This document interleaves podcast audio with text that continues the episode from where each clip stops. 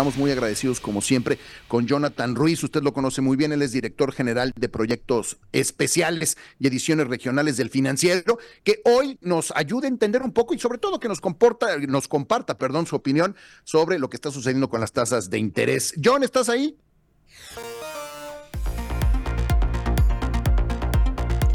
Hola Jonathan, ¿nos escuchas? Sí, ¿qué tal? Buen Ahí estás. Bienvenido al aire. Hola, ¿qué tal? Buen día. Oye, Buenos días. Oye, John, eh, pues eh, conocer tu opinión sobre el tema de las tasas de interés y sobre todo a nosotros aquí en México, eh, ¿qué debemos ver hacia adelante con estos cambios o no cambios más bien en Estados Unidos? Yo creo que lo que hay que ver es que el dólar puede depreciarse. no digo que vaya a suceder, porque esto es más difícil de predecir que una carrera de Checo Pérez, pero lo que digo es que hay más posibilidades de que el dólar siga barato o se abarate aún más. Y la razón tú ya la exponías, Gastón. Si yo tengo dinero, porque la gente, los mexicanos particularmente, pensamos que lo único que es dinero son los pesos, ¿no? Pero si yo tengo dinero en cualquier moneda, puedo ahorrar en esa moneda. Si una moneda me paga más, es muy probable que decida ahorrar en esa moneda. Y en este momento me paga más ahorrar en pesos que ahorrar en dólares. ¿Por qué? Por la diferencia en tasas de interés. Acá me pagan 5.5% y aquí me pagan más del 11%. Entonces, el razonamiento es, si las economías están estables, vamos, si no estamos en una crisis, pues me conviene más mantener mi dinero en pesos, no lo cambio a dólares y por tanto, pues hay menos demanda de dólares, hay menos intención de comprar dólares y el dólar se abarata. Eso es una primera repercusión para todos, ¿no? ¿Ya ¿Estamos en una crisis? No, no, al contrario, yo diría que México eh, está en una posición cómoda en este momento eh, en términos de atracción de inversiones.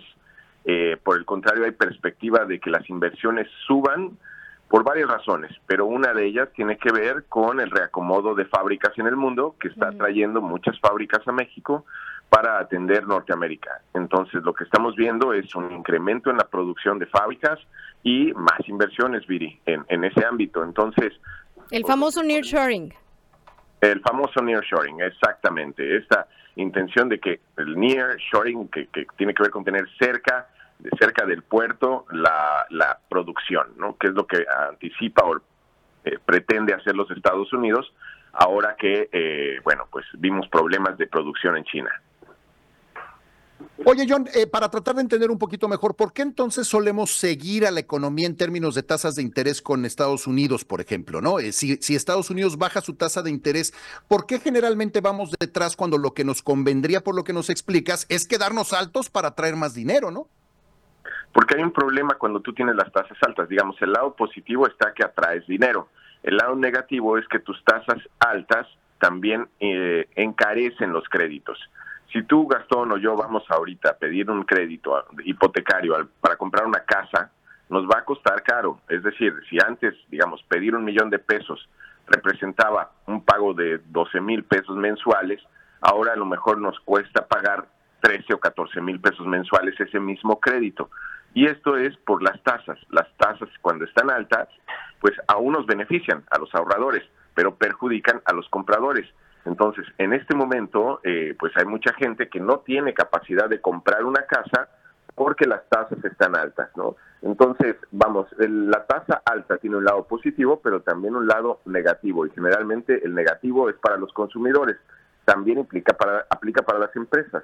Las empresas no tienen acceso a tasas crediticias bajas y por ende pueden retrasar, digamos, la construcción de un edificio, la construcción de un local, la construcción de de, un centro comercial que podrían dar empleo, pero no lo hacen porque las tasas están altas en este momento y prefieren posponer esas inversiones. Y eso le afecta a quién? A los trabajadores que no consiguen más empleos, ¿no? Aunque, insisto, en este momento México tiene una tasa casi de pleno empleo, o sea, hoy eh, realmente es más difícil conseguir empleados para un negocio que, que una persona que no tenga empleo, ¿no?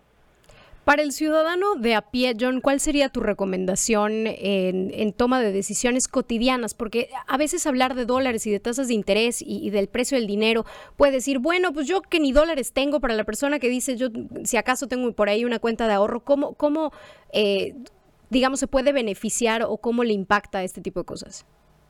Mira, es eh, para una persona que, tiene poco dinero, eh, el asunto es pues cuidar sus créditos. O sea, en este momento, si van a, endeudarse, sean muy precavidos porque les va a salir muy caro. Entonces, ahí, digamos, sería la primera recomendación, ¿no? La segunda recomendación es, ante esta circunstancia, eh, como está el panorama, mi, segunda recomendación es prepárense. Hay muchas propuestas de educación en Internet que les pueden permitir en esta lógica, en este momento, conseguir un mejor empleo si se capacitan en temas tecnológicos, por ejemplo, ¿no? Eso es, digamos, es una defensiva. Procuren no endeudarse en este momento porque están altas las tasas. Y por el otro lado, dadas las circunstancias económicas, prepárense mejor porque a lo mejor es un buen momento para adquirir conocimientos y que los cobren bien, ¿no? John, eh, si nos permites una última pregunta, eh, supongo que también el tipo de cambio barato en el caso del peso y el dólar tiene su lado positivo y su lado negativo. A México, que exporta tanto a Estados Unidos, ¿le conviene tener un tipo de cambio, en, digo, eh, lo voy a decir entre comillas, tan barato como lo tenemos ahora o no nos conviene? ¿Cuál, ¿Tú qué preferirías tener? Mientras más mal le vaya al peso, más baratos nos ponemos. Y esto es como cuando vas al súper eh, si nosotros tenemos una depreciación en el peso, es decir, que, que, el, dólar se nos va para arriba y de repente está en 20 o en 21, eso significa que somos más baratos para los estadounidenses y nuestros productos pueden venderse más fácilmente, tal y como cuando tú vas al súper y te hacen un descuento. Obviamente, en este momento en el que estamos alrededor de 17 pesos eh, por dólar, pues evidentemente somos más caros para los estadounidenses y nuestros productos se hacen más caros porque tienen que darnos más dólares por cada producto. Y eso significa una falta de competitividad. Efectivamente, tener un dólar eh, barato no conviene tanto a la industria de exportación. No obstante, hay una, una circunstancia también. Hoy los salarios en México son más bajos incluso que en China, con todo y tipo de cambio. Entonces, esto también nos ayuda a atraer inversiones aunque pues tiene también, como en toda la economía, su lado amargo, ¿no? Pues Jonathan, te agradecemos muchísimo esta, esta plática que nos ayudes a entender mejor este, este panorama.